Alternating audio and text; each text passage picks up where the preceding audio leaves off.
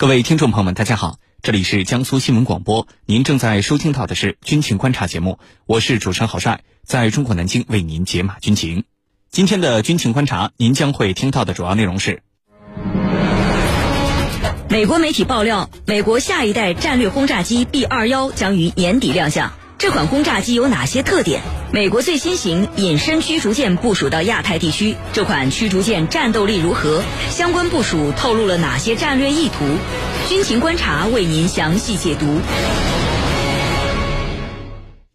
今天节目之中，我们邀请到的两位军事评论员分别是军事专家陈汉平和军事专家白梦辰。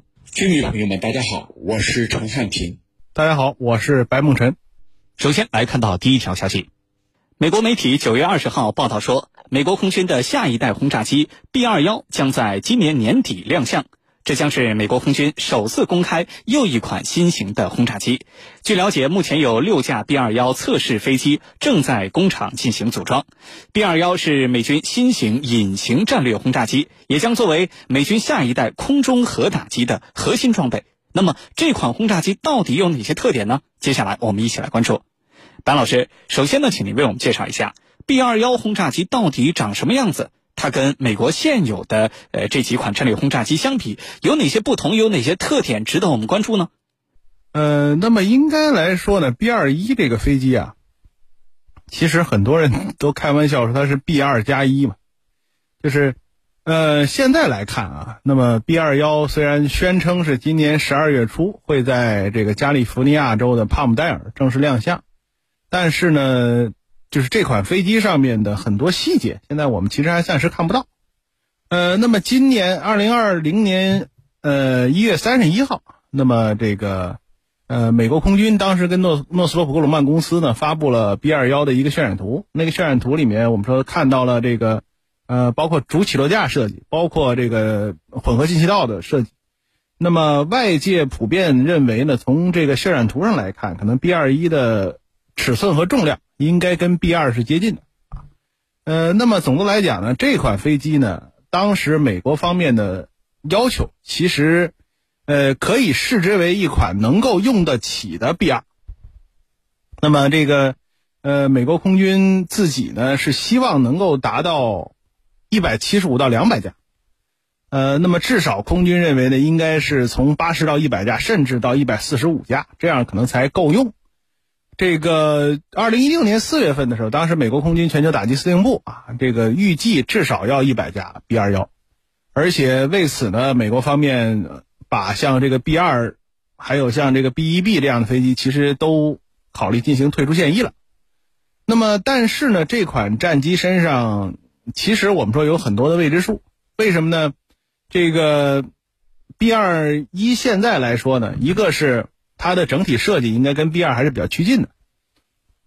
那么同时呢，这个美国空军呢认为会有所谓这个叫这个穿透式呃反防空系统啊，就是认为是新的这种远程的这个战机啊，到底是不是无人的？现在可能还打着问号。但是总的来讲，就是这个呃穿透式反防空战机呢，可能会伴随 B 二幺来进行突袭。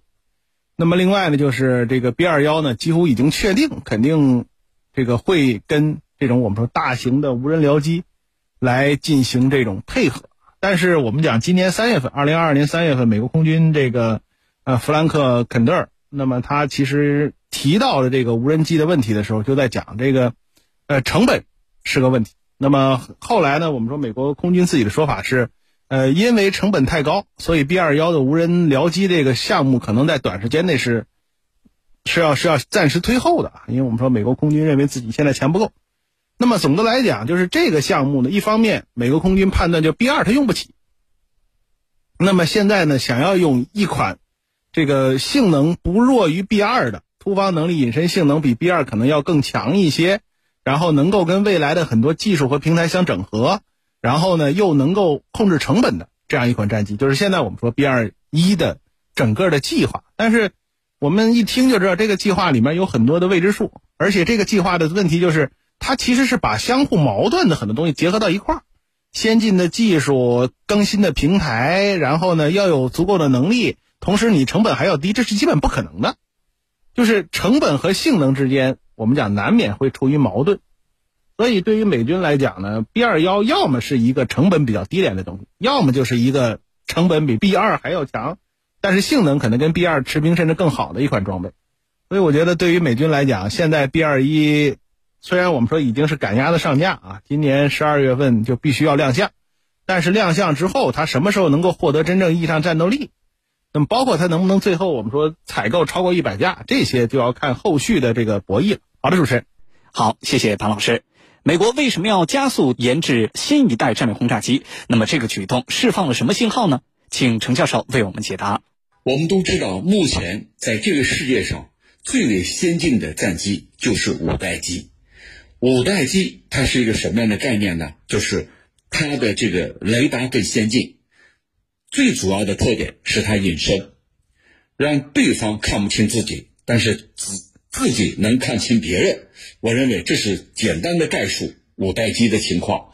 那么现在能有五代机已经很了不起了，可是美国觉得这远远不够，我们得瞄准下一代战机。那么最近美国空军就和五家公司签订了合同，要为第六代机的开发这个适应这个新的发动机的原型机，就是。准备启动下一代战机的研发了。那同时呢，这个欧洲方面也没有闲着。英国国防部也宣布，它的暴风未来空中作战系统的验证机，就是第六代战机，将于二零二七年进行试飞。那么也就是说，第六代机，美国方面已经和五家公司签订了合同，把可能想象的。变成现实当中的行动。那么，为什么美国这个空军方面要把第六代机放在议事日程上呢？我觉得有几个原因。第一个，美国在武器装备发展上，它始终是有一种这个全新的理念的。这个理念是什么？就是人无我有，人有我强。现在好多国家都有了五代机，我也有。但是我要比你更强。目前像咱们中国有歼二零，俄罗斯有苏五七，都有了各自的五代机，你们都有了，那我就要比你们更强，而且我最好是能够领先你们一代到两代。而目前美国的五代机它已经没有优势了，所以呢，它已经瞄准了下一代新型战机，这是第一个原因。第二个呢？武器装备的发展，它是为军事作战来服务的。美军，它要在世界各国面前称霸，那么就需要展示自己的军事实力。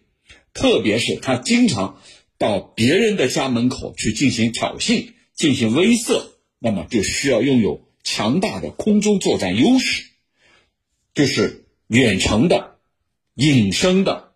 作战能力很强的，所以基于要维持自己的霸权的考虑，所以美军开始谋划下一代新型战机。第三个原因呢，是美国正在把太空变成一个新的战场，把太空变成新的战场，它的标志就是特朗普时期要成立的太空军。那么有了太空军，就需要拥有。同时能够在空中和太空执行军事任务的飞行器，但是目前的五代机还没有办法做到这一点。那么美国呢，急于去推进六代机的研发，希望六代机能够既满足于空中，也满足于太空执行军事任务。这样的话，第六代机就摆到议事日程上来了。那么，如果说还有一个原因的话，那就是我刚才也提到了，人家英国要准备在二零二七年推出它的六代机，要进行试飞，就是来自于其他国家在六代机方面的这个速度，也让美国觉得必须快马加鞭，必须尽快推出自己的六代机。那么这一次，美国空军直接跟五家公司签约。要推出自己的六代机，那么未来的六代机对于美国空军和海军方面，他们所设想的六代机是不是完全一码事儿？其实还不一码事儿。美国空军的战机从陆地上起飞，它对战机的飞行距离和高度是有很高的要求的。而美国海军战机的主要平台是航母、航空母舰，它们一般是由海向陆的纵深遂行打击任务，并不要求过长的飞行距离。因此，美国的经济资源、科技水平目前，呃，我们都觉得顾此失彼啊。这是美国六代机在未来推进过程当中所面临的考验和挑战。主持人。好，上半段的节目就是这样，稍事休息，军情观察马上回来。